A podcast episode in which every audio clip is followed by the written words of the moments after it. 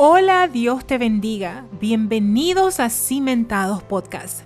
Yo soy la pastora Brenda Dorta y como ya sabes, si has estado aquí en otras ocasiones en Cimentados, queremos enseñarte palabra de Dios para motivarte a seguir creciendo en la fe. Si es la primera vez, te doy la bienvenida y espero que te quedes con nosotros. Por favor, comparte esta palabra con otras personas que al igual que tú y que yo, quieren seguir creciendo en la fe, sobre todo con aquellos que a lo mejor en este momento están un poco apartados del Señor, pero que aman al Señor y que en algún momento quieren conectar con Él nuevamente. Quiero hablarte hoy de algo que estoy segura nos ha pasado a la mayoría de las personas. Hermanos, ¿cuántas veces le hemos dicho a Dios, Señor, aquí estoy, úsame, Señor. ¿Alguno de nosotros ha sentido un llamado especial de parte de Dios y sabe que es contigo la cosa? Evidentemente, a mí ya me pasó. Pero sé que a ustedes, si no les ha pasado, en algún momento le va a pasar. A lo mejor tenemos distintos llamados. Pero alguna vez te has puesto a pensar que cuando decimos aquí estoy, úsame a mí, tal vez y, solo tal vez los planes de Dios sean diferentes a los nuestros. Tal vez yo quiero ser usada en aquello que me apasiona y lo que pienso que hago bien. Pero tal vez eso no sea lo que Dios quiera de nosotros en este momento. Y, es claro que cada uno de nosotros siente pasión por cosas diferentes. Y yo soy de las que piensa que donde está tu pasión tiene mucho que ver con donde está tu ministerio. Pero piensa por un momento que tal vez nos pueden cambiar las fichas del juego porque, a fin de cuentas, las reglas no las ponemos nosotros. ¿Qué pasaría si cuando le dices al Señor, úsame, Él decide usarte de una manera diferente? ¿Qué tal si cuando dices, úsame porque eres mi dueño y te entrego mi vida para servirte?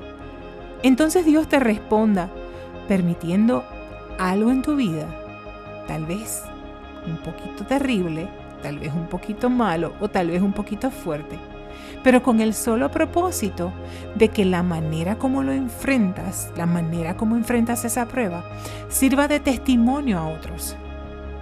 ¿Alguna vez has pensado que una vez renuncias a tu vida, ya esa no te pertenece.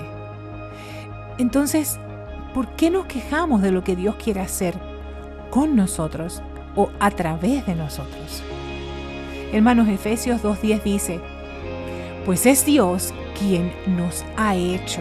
Él nos ha creado en Cristo Jesús para que hagamos buenas obras, siguiendo el camino que Él nos había preparado de antemano. Y déjame explicarte esto un poquito mejor. Supongamos que dices, úsame. Y Dios decide permitir que una enfermedad te toque. Para que la manera como tú la enfrentas sirva de modelo a otros. A fin de cuentas, la vida de todos le pertenece a Él. La manera de manejar esa enfermedad le ministraría a otros. ¿Cómo crees que reaccionarías? ¿Estarías consciente de que la manera como tú manejes ese dolor o esa enfermedad le ministraría a otros? De manera tal que los puede acercar al Señor o los afectaría de manera que los pudiera alejar más de Dios. Digamos que Dios decide usarte permitiendo que pases una necesidad económica. Tu desapego y felicidad en medio de la aparente necesidad le ministraría a otros o tu vida se convertiría en una queja constante. Hermanos, Lázaro tuvo que morir. Jesús se retrasó a propósito porque sabía que resucitar a Lázaro tendría más impacto que sanarlo de una enfermedad. ¿Me vas entendiendo? Cuando nos prestamos para que Dios nos use, debemos entender que los planes de Él solo Él los conoce. A lo mejor no es una enfermedad. A lo mejor pudiera ser una calumnia en el trabajo. Al punto que pierdas el trabajo que tanto amas hacer. A lo mejor pudiera ser una renuncia ministerial. ¿Cómo reaccionarías a las calumnias, a la injusticia, al desamor e incluso a la traición? Vamos a pensar. Cuando dices, úsame, ¿realmente eso es lo que quieres decir? O lo que estás tratando de decir es, Señor, me gusta tanto servirte como adoradora, como salmista. Oh Señor, me gusta tanto servirte eh, como maestra de la palabra o como pastora. Sígueme permitiendo hacer, por favor. Permíteme que continúe con el micrófono en mano porque esto me apasiona. Ah, entonces esa oración es completamente diferente a la de Señor, aquí estoy, úsame para lo que tú quieras. ¿Quieres saber a quién le fue de una manera diferente a lo que tenía planificado? Pues te cuento, al profeta Jonás no quería para nada ir a predicarle a un pueblo como Nínive, porque conocía lo que Dios era capaz de hacer. Sabía que después de exponerse, si ellos se arrepentían, Dios los iba a perdonar y estaba muy preocupado por lo que la gente diría de él como profeta. ¿Sabes a quién también le fue diferente? Al profeta Jeremías. Yo no sé si lo sabes, pero el profeta Jeremías se preparó toda su vida para ser sacerdote. Venía de una familia sacerdotal y de repente le toca vivir la destrucción del templo y ahora, el que se preparó para ser sacerdote no tenía templo donde ejercer el sacerdocio. Y Dios lo convierte en profeta para ser burlado, para ser ignorado. Jeremías vivió en tiempos bien difíciles, hermanos. O de repente te ocurre como a Sansón. Sansón amaba aquello que se supone que tenía que vencer, o sea, los filisteos. Mira qué cosa, su propósito era luchar y defender al pueblo judío contra los filisteos, pero siempre terminaba enamorado de una filistea. Quiero que pienses que algunos personajes bíblicos, por el contrario, sí le dijeron al Señor, úsame, aquí estoy. Y experimentaron esto que te he contado. Estos otros de los que te voy a hablar fueron usados de manera que no esperaban tal vez confundidos al principio, hasta que se dieron cuenta de que Él, Dios, nos cambia los planes para su propósito, no el nuestro. Pero ellos sí recibieron como recompensa el ser usados poderosamente. Y hoy los podemos mirar como ejemplos. ¿Y de quién hablo? Hablo de Abraham, a quien Dios lo prueba y le dice, dame a tu hijo Isaac. ¿Qué se imaginaba Abraham que el Señor le iba a decir no levantes tu mano contra él. O tal vez a Moisés, quien fue llamado a los 80 años para rescatar a un pueblo de nada más y nada menos que el lugar donde él había escapado.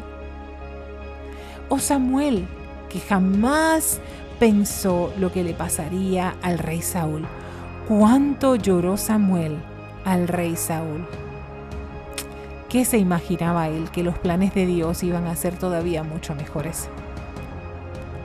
Isaías, el profeta Isaías, después de ver la gloria de Dios y haber dicho, aquí estoy, envíame a mí, ¿qué se imaginaba él que iba a ser enviado para dar un mensaje tan fuerte a un pueblo que no estaba bien?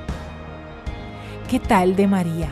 María la madre de Jesús quien recibe un mensaje que para nada comprende, pero que contesta, aquí está la esclava del Señor, hágase en mí según tu palabra. Inmediatamente aceptó María estaba o pudo haber sido muerta. Sin embargo, no le importó. Allí estaba ella. ¿Qué se imaginó María? Que había sido la escogida para nada más y nada menos cargar y criar al unigénito Hijo de Dios. ¿Qué tal del mismo Jesús? Jesús que fue usado entregando su vida. Un Mesías a través de la cruz, no a través de la guerra, no a través de tronos de oro en la tierra. Anda hermano, anda, atrévete, atrévete a decirle al Señor, úsame.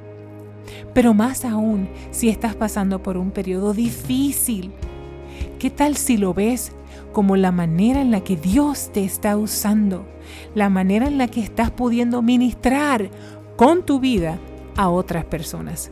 Después de todo, tú y yo somos sal y luz del mundo. Se supone que nuestra manera de actuar en cada una de las circunstancias ayude a otros, le dé guía a otros de cómo deberían actuar ellos. Tú y yo mostramos que tenemos algo diferente y es por eso que los demás quisieran tener de lo que nosotros tenemos. Así que de ahora en adelante, ¿qué tal si miramos las situaciones en las que estamos como una posible manera de servir a Dios de una manera tal vez no común y corriente?